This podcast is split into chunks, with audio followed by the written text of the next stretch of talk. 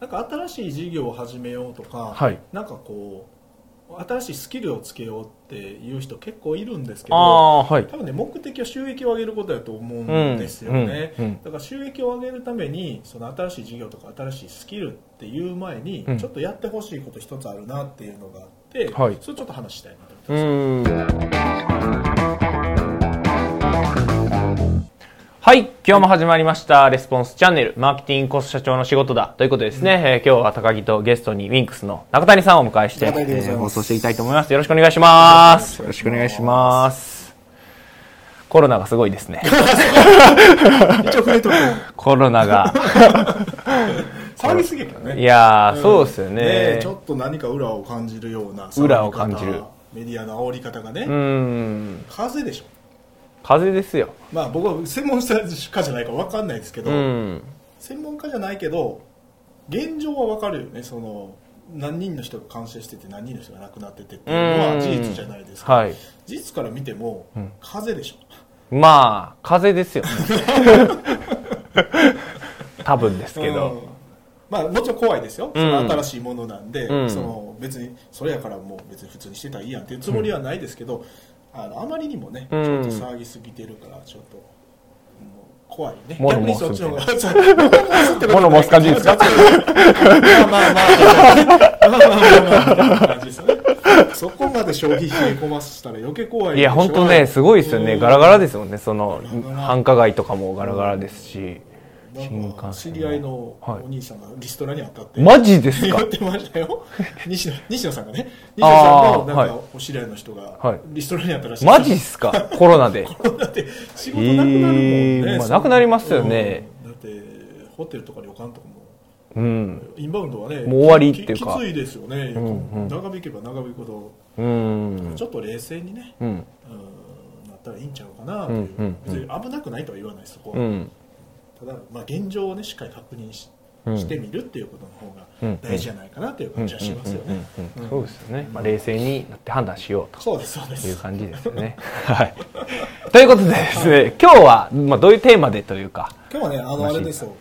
あのまあなんか新しい事業を始めようとか、はい。なんかこう新しいスキルをつけようっていう人結構いるんですけどはい。多分ね目的は収益を上げることだと思うんですよね、うんうんうん。だから収益を上げるためにその新しい事業とか新しいスキルっていう前にうん。ちょっとやってほしいこと一つあるなっていうのがあって、はい。それちょっと話したいなとう思ってます。ん、なんかこれから、まあ、売上だったりとか収益、まあ、利益を上げるためにうん、新規事業を始めようだったりとか、まあ、新しいまあスキルだったり技術を身につけて、それをまあ使おうとか。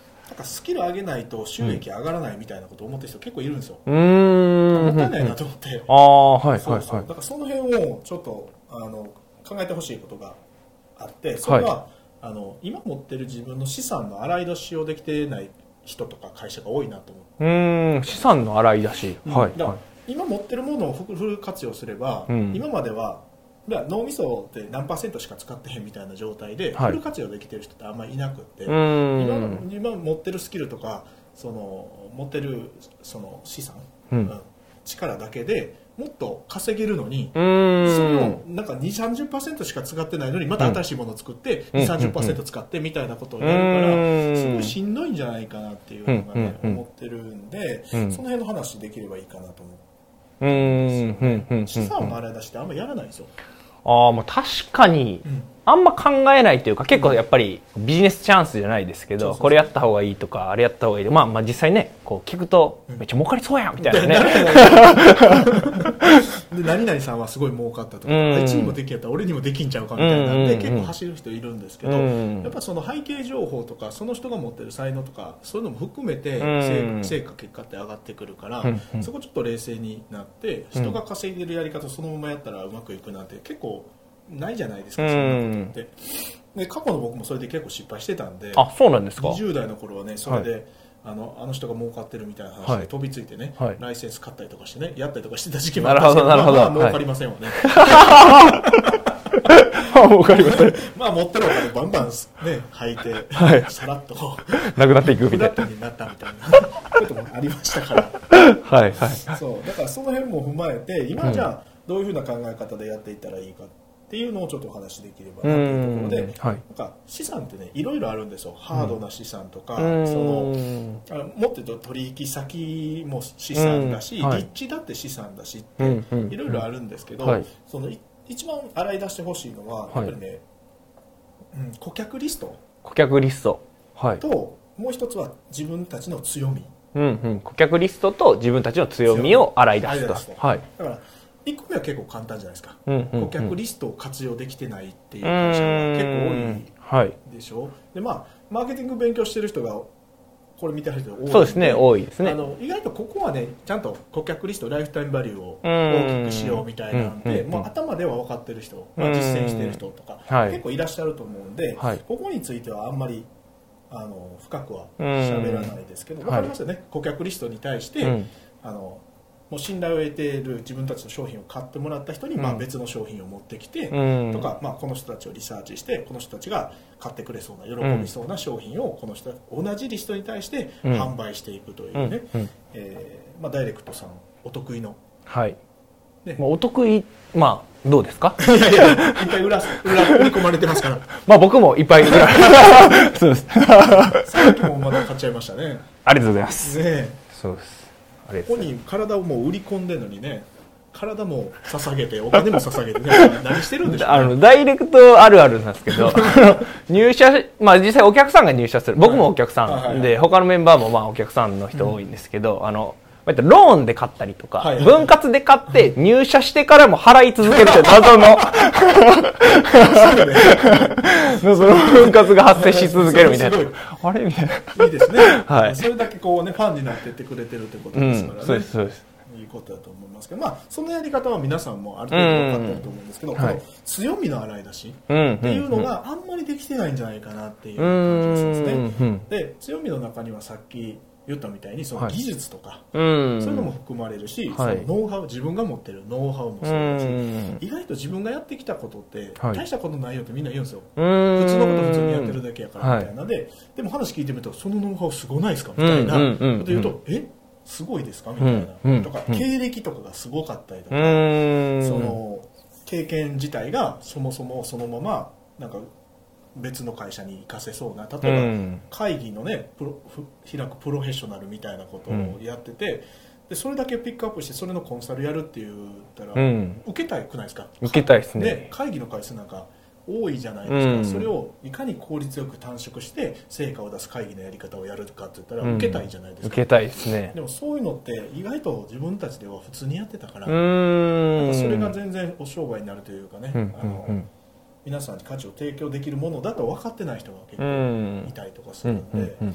あとはまあ立地、うん。まあ、長年やってるしこの国道沿いでずっとやってるから、うん。普通になりすぎてて、はいそれが資産っていう考え方に全然、ねん。なってなかったりとうんか、まあ、うちは保育園の横にあるとかだったら、うん。その保育園のあのの横にあるっていう立地を生かして例えばうん。保育園を眺めながらカフェがうん併設されてて、うん。子供の安全を確認しながら自分たちはゆったりカフェスペースでカフェでヒールとかね、そういろんなビジネスになってくるはずなのにその立地っていうのがうん。全然こうフォーカスされてなかったりとか、うん。あとは取引先とかね、そんなとこと取引してんのやったらもっといろいろできるんまあじゃないですかとか、こんなん安くて仕入れないですか？そんなん簡単できるよみたいな。部長に電話した一発やみたいな言われて、すごいみたいなとかあるじゃないですか、ああいうものをちょっと洗い出していくっていう作業をね、うん。結構皆さんやってないなと思って。うだからそれをんやらずに新規事業を立ち上げたりとか、はい。もっと学ばないととかもっと資産を増やさないとって言って、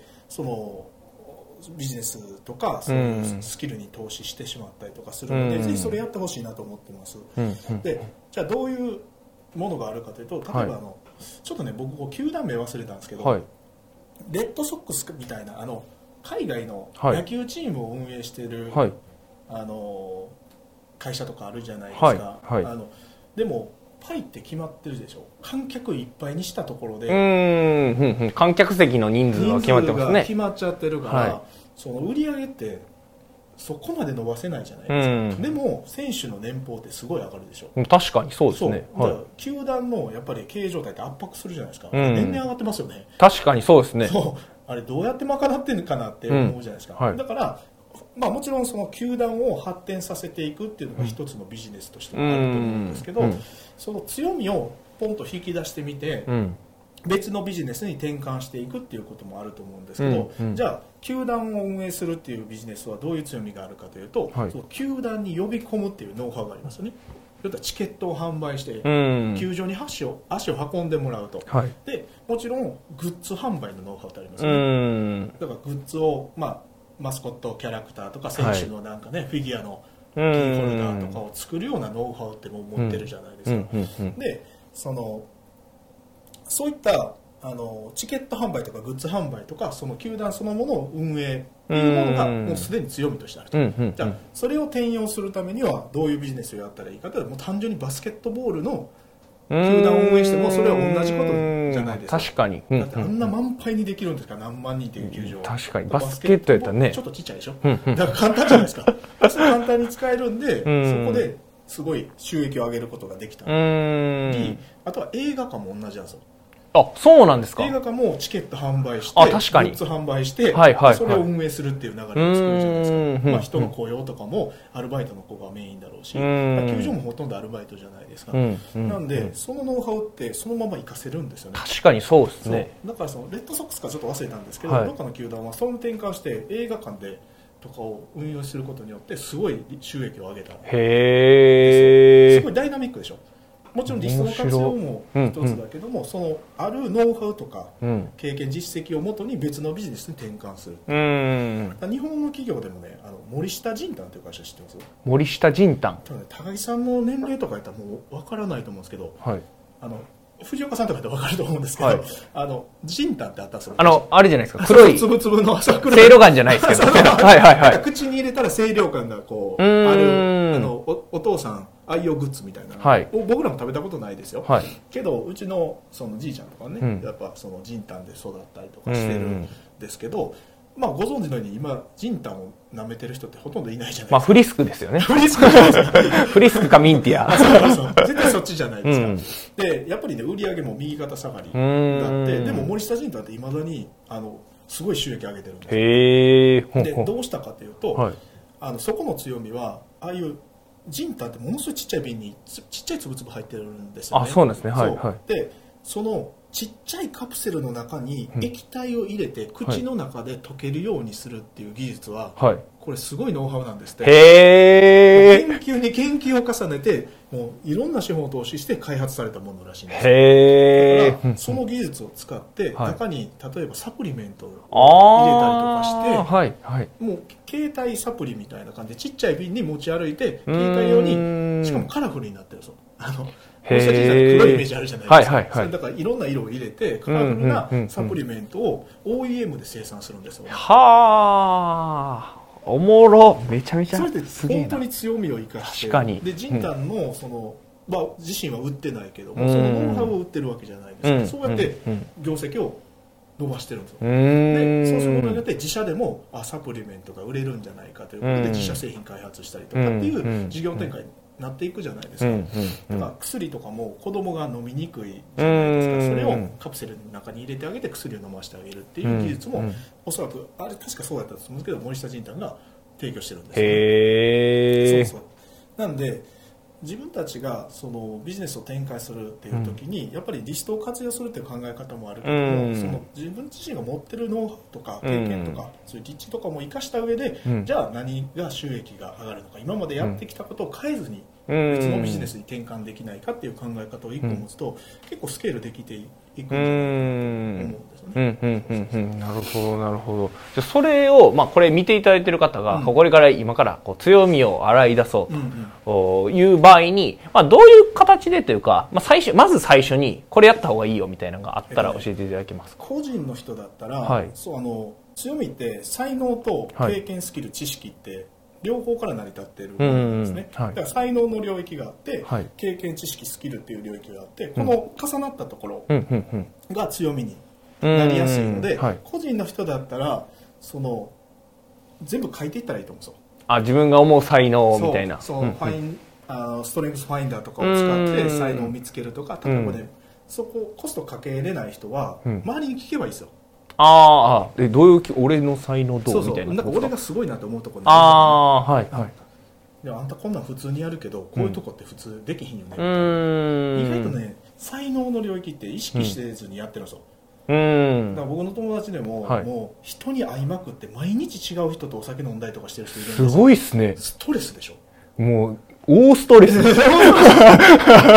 俺別に酒飲んで喋ってるだけやでって言うんですよ。へえすごいですそうねだってそれってすごい才能じゃないですか、うん。そうだからそういうものって人に言われないと気づかないんでうすよ。だから自分はストレスなくやってることやから、うんなんかすごい計算式立ててなんかこの情報をこういうふうに分析してみたんですけどどうですかみたいな。えこれどうやってすんのみたいな人とかいるじゃないですか、はい。別にこれ簡単にできますよ。こうやってエクセルシートでこうやってこうやってこうやってっていうのを簡単にやってしまう人とかがいるからそれをねうん周りの人が知ってるんですよね。ああなるほどなるほど。そう。あの人すごいなって言わないけど分かってるみたいな。で周りからはあの分析すぐ分析するやろとかあい。いつとか言ってたら面倒くさいなって言われてるんですよ。はいはいそう。はいだからその分析っていうところに強みがあったり才能があったりとうかするんですよ。んでミイカは経験とかはい。知識とか、うん。あのなんでもうそれはね過去の経験とかはもうペタペタペタペタあポストイットとあかで貼っていったらいいですよね、うんでこっちにある才能をいろいろ聞いてペタペタポストイット貼って、うん。でこっちにあるものをあのペタペタ貼っていってっていうのをやっていけば結構明確になってくるので自分ではねなかなか気づかないうん。のでお客さんによく言われることとかねうん話が分かりやすいですよねうん。とかうん。あのなんか何々さんがいたら組織のバランスが取れますようねとかね。んなんかなんか言言われてるはずなんですね。それをちょっとピックアップしてもらうとかね、うん。してくれると結構明確に出ると、うん。で企業の強みっていうのは結構複雑なんで、はい。あのそれはまたねあのどっかの機会であ。お話しします、うんうんはいうん。うんなんであの、まあ、2つですよね、うん。あありますよ。と視点が顧客リストとうん強みっていう視点があって、うん。事業をスケールできるんじゃないかとうんうん。いうところですよね、ありがとうございます、まあ、これ見ていただいている方、まあ、あとは企業の場合は別の機会に別の機会にちょっとと話します。いうことで、まあ、はい個人の強みを見つけるときは、あー才能をこう聞いてそうですね。アウトプットするのとあと自分の経験だったりとか知識を書き出して重なるところが自分の強みになるということなので、まあ、ぜひですね、えーご自身の強み、まあ、見つけていただければなというふうに思います。はい。ではですね、本日のレスポンスチャンネル以上で終了となります。最後までご覧いただいてありがとうございましありがとうございたま。した最後までご覧いただいてありがとうございました。ぜひですね、いいねと、あとチャンネル登録ですね、えーしていただければと思います。あと、質問だったりとか、コメント、概要欄の方にですね、お待ちしておりますので、ぜひ、質問、コメントしてください。